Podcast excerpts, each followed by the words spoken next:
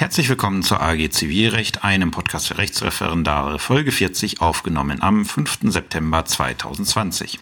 Ja, zunächst an die Kollegen bzw. die Kollegin, die sich das besonders gewünscht hatte, die jetzt gerade das Familienrecht erwarten. Ähm, es tut mir herzlich leid, ich musste das um eine Woche verschieben. Das hat den Hintergrund, dass mich diese Woche eine Anfrage von einem Teilnehmer, einer Teilnehmerin aus meinem Ergänzungsvorbereitungsdienst erreicht hat. Dort stehen jetzt die mündlichen Prüfungen an und ich wurde gebeten, da nochmals äh, was zur Vorbereitung auf die mündliche Prüfung zu sagen. Was ich insbesondere vor dem Hintergrund, dass es bei denen bald losgeht, natürlich gerne machen möchte und das auch generell interessant ist.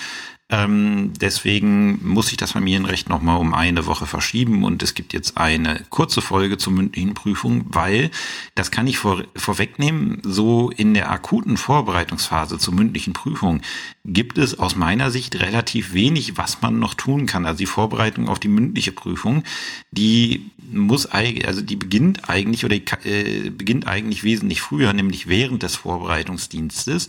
Wenn man dann davor steht und die mündliche Prüfung dann auch tatsächlich absolvieren möchte, ich, ich kenne das Verlangen, man möchte irgendetwas machen, ähm, man will dann ja nicht einfach so hingehen und dann irgendwas erzählen, man will irgendetwas machen, aber man kann nicht so wirklich irgendwas Sinniges machen. Warum? Weil in der mündlichen Prüfung kann nun mal alles drankommen.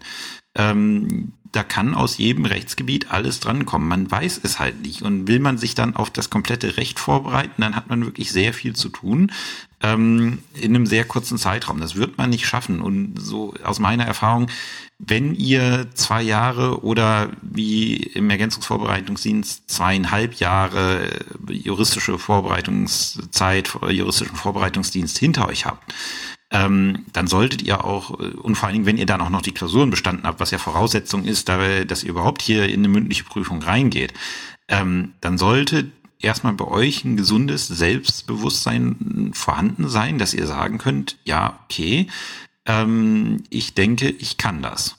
Und äh, ich kann mit dem umgehen, was mir die Prüfer äh, jetzt letztlich äh, entgegenwerfen werden. Und deswegen ähm, erstmal dieses Selbstbewusstsein finden und das haben. Ich weiß, es ist, wenn man davor steht, ist die Nervosität unsagbar groß. Ich erinnere mich an meine mündliche Prüfung als erst gestern gewesen. Ähm, es war äh, tatsächlich war die gestern vor genau zehn, nee, nicht zehn, acht Jahren äh, erzähle ich schon wieder Blödsinn. Gestern vor genau acht Jahren war die mündliche Prüfung. Da musste ich dran, dran denken, als ich bei uns im RJPA jetzt in dem Prüfungssaal saß, wo ich geprüft wurde, neben dem jetzt mein neues Büro liegt. Es war ein etwas merkwürdiges Gefühl, aber ich weiß genau, wie irre aufgeregt ich war. Ich war so aufgeregt, dass ich äh, wirklich nicht einschlafen konnte und ich fühlte mich jetzt nicht schlecht vorbereitet. Also irgendwie objektiv wusste ich, dass ich eigentlich ganz gut vorbereitet bin, ähm, und ich wusste auch, dass ich, eine, äh, dass ich eine gute Prüfungskommission erwischt hatte. Aber ich war trotzdem nervös wie irgendwas, was dann dazu geführt hat, dass ich dann nochmal in die Hotelbar, wo ich übernachtet äh, habe, gegangen bin äh, und mir einen Cuba Libre bestellt habe, der dann ja etwas stark mit Rum abgemischt war. Der Vorteil war, ähm, ich habe wunderbar geschlafen, bin dann tatsächlich, nachdem ich wieder oben war, eingeschlafen und auch erst von meinem Wecker geweckt worden. Der große Nachteil in der ganzen Geschichte war, dass ich, als ich aufgewacht bin, wirklich leicht verkatert war. Da habe ich mir schon Böses für die Prüfung gedacht. Gott sei Dank nach einer großen Portion Rührei im Hotel ging's dann besser und äh, dann war ich ganz froh, dass ich so gemacht habe, weil ich doch recht äh, ja ausgeschlafen da beim Prüfungsamt angekommen bin. Aber ähm, deswegen, ich weiß um die Nervosität und äh, ein großer Teil vernünftige Vorbereitung auf die mündliche Prüfung wird so sein, äh, mit dieser Nervosität um, zu, umgehen zu lernen und deswegen nicht den Kopf zu verlieren. So, was kann man denn längerfristig in der Vorbereitung auf die mündliche Prüfung tun? Das habe ich ähm, äh, schon in verschiedenen Folgen gesagt. Das ist erstmal die Folge zum Aktenvortrag. Ähm, der Aktenvortrag ist ja zwangsläufig Prüfungsbestandteil. Und wer sich die Folge zum Aktenvortrag nochmal anhört, Aktenvortrag, das, was wir da prüfen wollen, also dieser, also wir wollen natürlich auch das Recht prüfen, aber wir wollen natürlich auch sehen, seid ihr in der Lage, einen juristischen Sachverhalt für juristisch gebildete Zuhörer aufgearbeitet, knapp und überzeugend darzustellen. Also der Vortragsstil. Und der Vortragsstil ist etwas, das kann ich lernen mit genügend Übung, indem ich es einfach oft genug gemacht habe. Also, wer ähm, jetzt unmittelbar vor der mündlichen Prüfung steht und noch was tun möchte, ähm, der sollte, ähm, der sollte in jedem Fall hergehen und noch Aktenvorträge halten. Muss ich irgendwie, gerade wenn man mehrere Leute kennt, die in die Prüfung gehen, ähm, sollte sich äh, die suchen und dann macht jeder Aktenvorträge. Hat den Vorteil, man wird sicher im Vortragsstil und wenn man äh, Vorträge aus verschiedenen Rechtsgebieten macht, hat das auch noch den schönen Synergieeffekt, dass man gleichzeitig die jeweiligen Rechtsgebiete wiederholt. Ähm, zur Wahl des Aktenvortrags habe ich, äh, hatte ich ja schon was gesagt, auch in der, in der letzten Folge.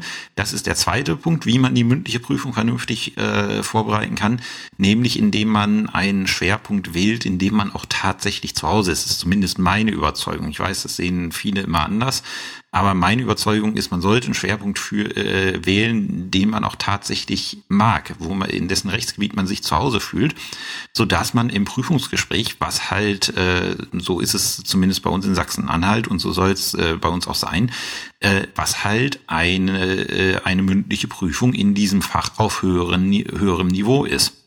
Ähm, und das kann man aus meiner Sicht nicht machen, wenn man einen Schwerpunkt wählt, um einen bestimmten Aktenvortrag zu vermeiden wie gesagt, das sind die, ähm, das sind die beiden Dinge, die man längerfristig planen kann, nämlich den Schwerpunkt, welchen Schwerpunkt nehme ich und ähm, wie bereite ich mich auf Aktenvorträge vor. Auf Aktenvorträge kann ich mich auch äh, noch kurz vor der Prüfung vorbereiten, weil ihr habt ja, denke ich, alles Internet. Es gibt da gute Möglichkeiten an ähm, Vorträge zu kommen. Ansonsten immer noch mal einen äh, Arbeitsgemeinschaftsleiter fragen, ob der vielleicht noch Vorträge rumliegen hat, die man, äh, die man bekommen kann, dass man die, äh, dass man die Probeweise hält. Ähm, wenn man keine hat, das wäre so das, was ich mache. Und dann halt eine kleine Gruppe bilden ähm, und dort dann Vorträge üben. Am besten, wenn, äh, wenn, also äh, es gibt, es gibt ja, äh, also ich weiß nicht, ob es überall so ist, aber teilweise ist das Rechtsgebiet des Aktenvortrags ja bekannt. Wenn man dann einen hat, der muss im Strafrecht halten, man hat einen in der Gruppe, der muss im öffentlichen Recht halten und einen, äh, der muss im Zivilrecht halten, ist eine wunderbare Kombination. Dann macht halt jeder einen, ein oder mehrere aus seinem Rechtsgebiet und äh, dann wiederholen alle gleichzeitig auch noch materielles, Re äh, materielles Recht aus dem jeweiligen Rechtsgebiet. Dann hat man schon mal was getan. So. Ähm, ich, äh, also ich, das ist etwas, was ich nie verstanden habe, auch als ich selber Referendar gewesen bin und seitdem ich selber Prüfer bin, verstehe ich es noch weniger, ähm, dass Leute hergehen und sich äh, irgendwie über drei Monate auf Tauchstation begeben in der Wahlstation, um sich auf die mündliche Prüfung vorzubereiten. Da stellt sich dann das Problem, was ich anfangs geschildert habe, worauf will man sich denn vorbereiten? Auf das gesamte Recht, da werden die drei Monate nicht für reichen ähm, wirklich aus meiner Sicht effizient äh, vorbereiten kann man sich nur äh, auf eine mündliche Prüfung, wenn man weiß, wer einen prüft und äh, wenn man dessen Protokolle hat. Ähm, was heißt, ich bin ein unheimlicher Freund von Protokollen und auch jetzt mit meiner Erfahrung als Prüfer, die ich mittlerweile gesammelt habe, äh, kann ich sagen, so ein Protokoll ist äh, Gold wert. Warum? Ihr lernt erstmal eure Prüfer durch die Augen von Leuten kennen, die schon mal in dieser Prüfungssituation vor diesem Prüfer gesessen haben. Was dort steht, ist mit, ähm, ist mit Vorsicht zu genießen, weil ähm, das sind halt subjektiv geprägte Aufzeichnungen. Ähm, Wenn es zum Beispiel nicht äh, ganz so gut gelaufen ist, kann das sein, dass so eine Aufzeichnung dann auch gerne mal ja zu Lasten des Prüfers ausfällt ähm, und dass er etwas äh, ja äh, etwas verfälscht dargestellt wird muss nicht sein aber kann sein also wie gesagt wenn ihr halt ähm, aber ihr, ihr kriegt ja immer mehrere Protokolle von den jeweiligen Protokolldiensten so, die da vorhanden sind. Und in der Summe sollten die ein, ja, denke ich, recht äh, aussagekräftiges Bild über den, äh, über den Prüfer bilden. Ähm, und dann erfahrt ihr erstmal, was sind das für Typen. Es gibt ja weil, und deswegen sage ich, man kann sich auf eine mündliche Prüfung so schwer vorbereiten, wenn man nicht weiß, ähm, was für ähm, was für Prüfer man hat. Es gibt halt äh, die protokollfesten Prüfer, die quasi immer das Gleiche prüfen oder die halt irgendwie so drei äh, Prüfungsgestaltungen haben, die sie dann immer nehmen. Ähm, wenn man die hat, kann man sich halt sehr gezielt auf die Geschichten vorbereiten. Dann gibt's so Leute wie mich, die, äh, die von sich selber auch sagen, sie sind nicht protokollfest. Ähm, ich bin auch nicht protokollfest, will ich auch nicht sein. Klar, ich habe auch schon mal einen Fall zweimal geprüft, wenn ich, ähm, wenn ich nichts Besseres gefunden habe. Ähm, dann habe ich auch mal aus meinen Unterlagen wieder einen alten Fall rausgeholt und den nochmal gestellt, aber das mache ich eigentlich nicht. Ich möchte eigentlich, wenn ich in eine mündliche Prüfung als Prüfer reingehe, möchte ich eigentlich was äh, prüfen, was ich für diese Prüfungsgruppe entworfen habe. Ähm, und meistens prüfe ich dann auch was, was man so nicht zwangsläufig, äh, zwangsläufig kennt. Ähm, und ich, äh, ich mache das aber, weil ich äh, eine andere, weil ich eine bestimmte Erwartungshaltung an die Prüfung habe. Ich will jetzt nicht äh, zehnmal wieder gekautes Wissen abfragen. Gut, es gibt so Fachbegriffe, da frage ich auch nach.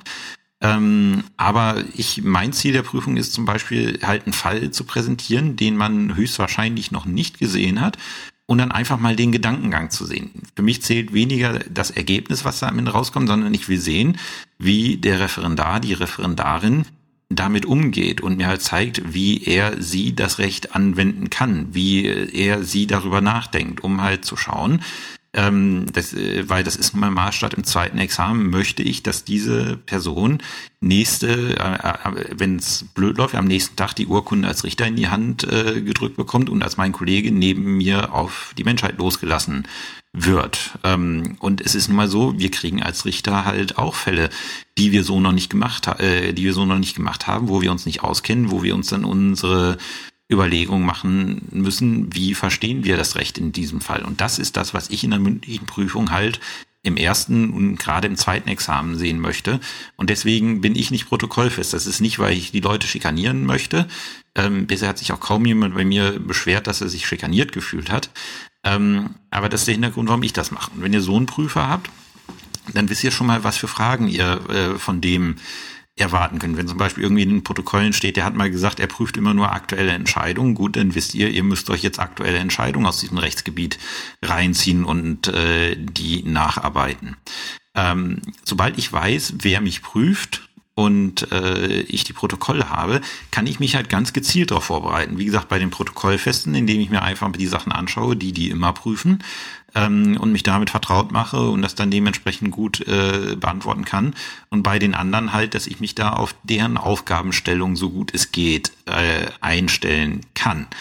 Ähm, vorher kann ich aus meiner Sicht für die mündliche Prüfung wirklich erstaunlich wenig machen. Der Nachteil ist, dass man damit halt wirklich äh, bis kurz vor knapp wartet. Also ich, ich weiß nicht, äh, ich weiß jetzt nicht, wie äh, kurz vor knapp meine Ladung kam, aber ich glaube, ich hatte keine zwei Wochen lang die, die Protokolle, äh, bis dann meine mündliche Prüfung tatsächlich dran war. Und wenn man dann äh, das Pech hat, dass man zum Beispiel einen Prüfer dabei hat, der zum ersten Mal prüft, ähm, für den es kein Protokoll gibt, dann ist es nochmal eine große Unbekannte. Aber diese große Unbekannte, wenn sie da ist, die kann ich auch nicht weiter eingrenzen, weil, wie gesagt, ich kann, äh, das ganze Recht muss ich zwar können, aber ich kann mich unmöglich innerhalb der Zeit, die mir bleibt, äh, zwischen Bekanntgabe, Ergebnisse und mündliche Prüfung und auch in den drei Monaten Wahlstation, kann ich mich unmöglich auf das ganze Recht vorbereiten. Das ist einfach nicht drin. Und ähm, deswegen beginnt aus meiner Sicht die akute Vorbereitung für die mündliche Prüfung mit Bekanntgabe der Prüfungskommission, mit den Protokollen. Die sollte ich mir ganz genau ansehen und mich dann halt anhand der Protokolle auf meine konkreten Prüfer vorbereiten, was ich von denen erwarten kann und was eben nicht. Wie gesagt, mittelfristig, äh, wenn ich schon weiß, dass ich äh, mündliche Prüfung haben werde, ähm, aber noch nicht weiß, wer mich prüft, sollte ich Aktenvorträge machen, weil das kann auf keinen Fall schaden, in Aktenvorträgen sicher zu sein. Ihr werdet den Prüfungstag nervös sein ohne Ende. Ähm, und wenn ihr halt einfach die Sicherheit habt, ihr wisst, wie ihr einen Aktenvortrag halten müsst, ihr wisst, wie ihr das angehen müsst, ihr wisst, wie ihr euch vorbereiten müsst. Äh, das ist einfach Stress, der euch genommen wird, weil zumindest bei uns in Sachsen-Anhalt ist halt der Aktenvortrag das allererste, was euch, äh, was euch blüht, um es jetzt mal so zu sagen. Ähm, und äh, deswegen, wenn der schon gut läuft, ist erstens schon mal die Prüfungskommission beeindruckt und positiv eingestellt, weil ich habe schon in der Folge zum Aktenvortrag gesagt, der Aktenvortrag ist somit der erste Eindruck, den die, also ist der erste persönliche Eindruck, den die Prüfungskommission, Ausnahme der Vorsitzende, komme ich gleich dazu, ähm, von euch bekommt. Bei uns in Sachsen-Anhalt ist das so, man führt das Vorgespräch mit dem Vorsitzenden, zum Vorgespräch komme ich gleich, ähm, dann bereitet man den Aktenvortrag vor und dann wird man wieder runtergebracht, dann ist die Prüfungskommission vollzählig und man hält direkt den Aktenvortrag. Also gibt keine große Vorstellung, die kommt dann vor dem ersten Prüfungsgespräch, sondern man lernen, äh, man lernt als Prüfer, wenn man Beisitzer ist, den Prüfling im Wesentlichen durch den Aktenvortrag kennen. Und deswegen ist es äh, erstens, es gibt euch ein gutes Gefühl, wenn ihr das Gefühl habt, der Aktenvortrag ist gut gelaufen. Deswegen da Übungszeit investieren. Und zweitens ist es auch tatsächlich was, ähm, was für den ersten Eindruck, den wir von euch bekommen, äh, sehr wichtig ist ähm, wie ihr an diesen Aktenvortrag herangeht. Und deswegen, wenn ihr Zeit investieren wollt in die Vorbereitung, empfehle ich immer Aktenvorträge, Aktenvorträge, Aktenvorträge bis zu dem Moment, wo ich die Protokolle habe. Und wenn ich die Protokolle habe, dann halt gezielte Vorbereitung auf die Kommission, die mich tatsächlich prüft. Ähm, das ist aus meiner Sicht der effizienteste Weg der Vorbereitung auf eine mündliche Prüfung. Äh, alles andere davor, ja, vielleicht hat man Glück, dass man irgendwie in der Wiederholung über was stolpert, was der Prüfer dann prüft, aber das ist dann halt wirklich Glück. Ähm, es ist halt, äh, man muss halt alles letztlich wissen, was der Prüfungsstoff hergibt. Ähm, und was da letztlich von rankommt oder häufiger rankommt, das hängt halt so sehr an dem individuellen Prüfer, dass man das einfach nicht vorher abstrakt äh, bestimmen kann. Und deswegen halt der Vorschlag. Zur Prüfung selber hatte ich ja gerade gesagt, der Vorsitzende führt ein Vorgespräch, zumindest hier in Sachsen-Anhalt ist das so, beziehungsweise die Vorsitzende. Ähm, und ich würde auch unter keinen Umständen empfehlen, das nicht wahrzunehmen. Ähm, warum?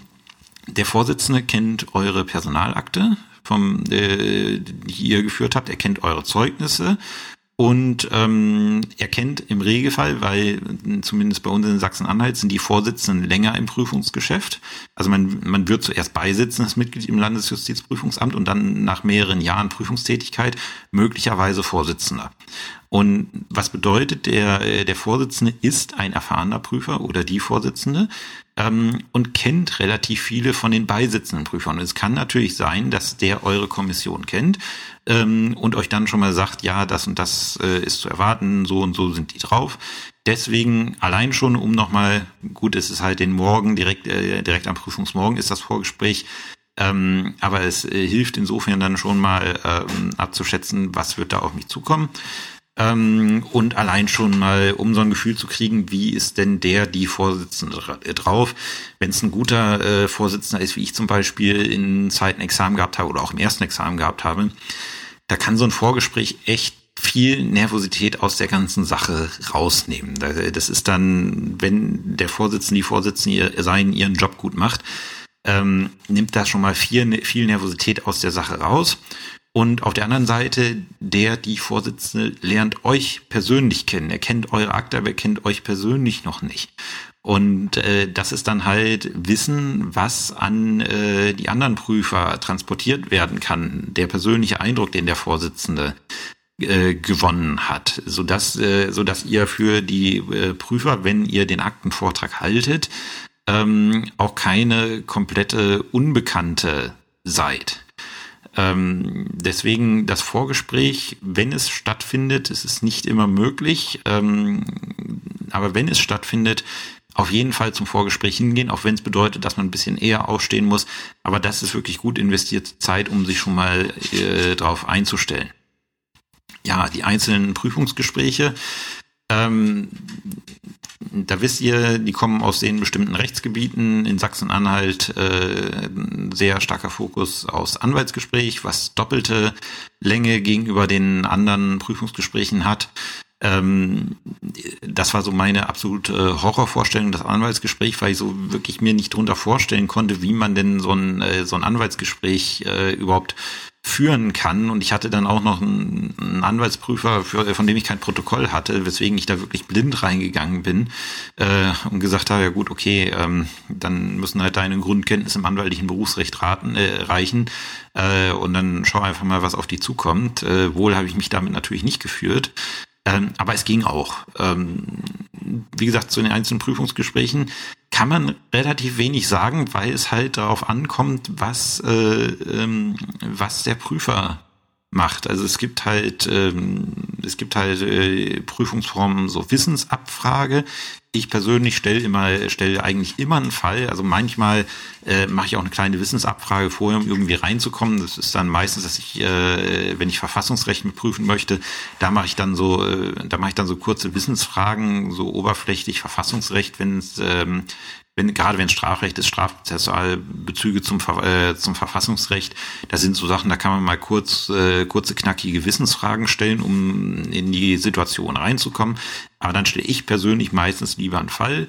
Ähm, das ist sowas von individuell auch den eigenen Prüfer äh, zugeschnitten. Ich kann euch für die einzelnen Prüfungsgespräche einfach nicht sagen, wie man sich darauf effizient vorbereiten soll, außer was ich schon eingangs gesagt habe, Protokolle und schauen, was ist das für ein Prüfer, dem ich da gegenüber sitze.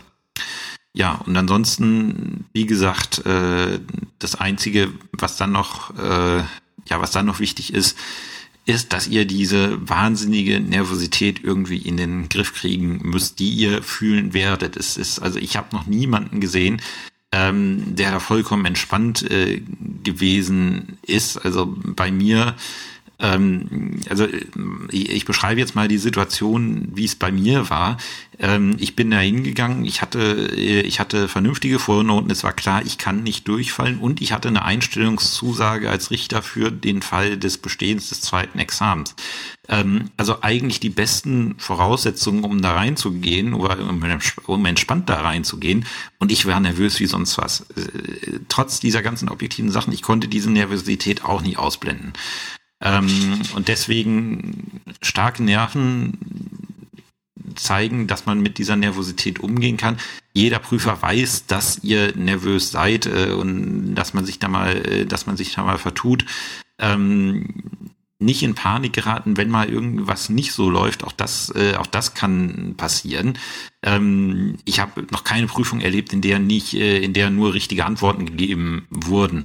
Ähm, wie gesagt, die meisten von uns, die da auf der anderen Seite des Tisches sitzen, sind wirklich bemüht, äh, dass die Sache gut läuft, dass die Sache rund läuft und ähm, das da, äh, und dann halt mit Hilfestellung einzugreifen, wenn irgendwas, äh, wenn irgendwas hakt oder die Sache einfach äh, zu begraben, wenn man merkt, es geht überhaupt nicht, äh, überhaupt nicht weiter. Das sind, äh, das sind dann so Möglichkeiten, die man hat. Ja, und das ist eigentlich alles, was ich zur äh, mündlichen Prüfung sagen kann. Deswegen hatte ich ja, hatte ich ja schon angekündigt, ist, ähm, es wird eine kurze, äh, eine kurze Folge werden, weil es gibt zur mündlichen Prüfung aus meiner Sicht nun mal leider nicht so viel zu sagen. Und erst recht gibt es kein Geheimrezept, mit dem ich sagen kann, da kommt ihr jetzt äh, wunderbar durch. Wie gesagt, wer jetzt hier zuhört und demnächst in die mündliche Prüfung geht, dem kann ich nur empfehlen, Aktenvorträge, Aktenvorträge, Aktenvorträge und sobald die Protokolle da sind, Vorbereitung darauf.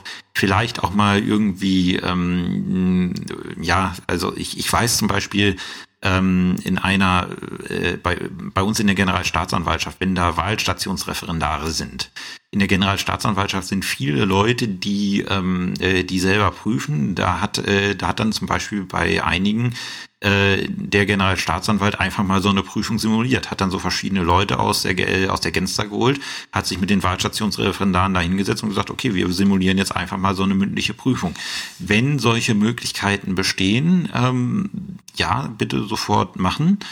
Ähm, das ist so, dass äh, das Beste das heißt zwar nicht, dass diese Themen in, bei euch in der mündlichen Prüfung drankommen, aber ihr wisst halt äh, schon mal, wie ihr arbeitet, wie, wie das Ganze abläuft. Und wenn ihr so eine Möglichkeit habt, äh, dann ist es, äh, dann ist es eine gute Sache, das auszuprobieren und äh, da schon mal Erfahrung zu sammeln. Dummerweise, die wenigsten werden es machen. Ähm, Im Zweifelsfall kann man immer mal einen ehemaligen AG-Leiter fragen, mit dem man gut konnte. Ähm, würden sie das mal mit uns, würden sie das mal mit uns machen. Ähm, aber wenn da nichts ist, ist die Vorbereitung halt auf die eigene Arbeitsgruppe beschränkt. Und da habe ich euch dann, ja, habe ich dann euch äh, hier ein paar Tipps gegeben. Wenn irgendwer noch andere Hinweise oder Tipps hat, äh, die ich jetzt übersehen habe, oder er hat irgendwie ähm, äh, irgendwie was ganz Revolutionäres entdeckt. Ich bin immer gegenüber neuen Vorschlägen und neuen Ideen aufgeschlossen. Ähm, wenn das so sein sollte, bitte einmal in die Kommentarspalte auf der Seite schreiben, so dass alle anderen das auch sehen können. Ähm, und vielleicht greife ich die Sache dann irgendwann nochmal in, in einer weiteren Folge zur mündlichen Prüfung äh, auf. Ich habe hier in den Shownotes verlinkt halt die Folge äh, zu letzter Woche wegen dem Schwerpunkt und dann die Folge zum Aktenvortrag, äh, weil es halt darum geht, wie man am besten an den Aktenvortrag rangeht. Und äh, dass der für die mündliche Prüfung wichtig ist, habe ich, denke ich, jetzt auch hinreichend deutlich gemacht. Und dass das halt das ist, was ihr am besten und zielgerichtetesten vorbereiten könnt, ist, denke ich, jetzt auch klar geworden. Gut, das war dann, glaube ich, jetzt die kürzeste Folge, wenn man mal von der Folge technische Störungen ausgeht. Ähm, ich hoffe, gerade für meinen Ergänzungsvorbereitungsdienst, der jetzt hoffentlich zuhört, ich drücke ganz fest die Daumen, wenn es dann soweit ist, ähm, dass es alles klappt und gut geht und äh, dass es wunschgemäß läuft. Sowieso jedem, der hier gerade zuhört und das in Vorbereitung auf eine mündliche Prüfung tut, alles erdenklich Gute. Und wie gesagt, nächste Woche geht's dann am Wochenende weiter, endlich mit dem Familienrecht. Ich hoffe, ihr seht's mir nach, dass es, äh, dass ich das jetzt halt auf besondere Bitte eingeschoben habe, aber das war eine Bitte, die ich definitiv nicht abschlagen konnte und auch nicht abschlagen wollte. Dann habt bis nächste Woche eine schöne Zeit. Bis zum nächsten Mal. Tschüss.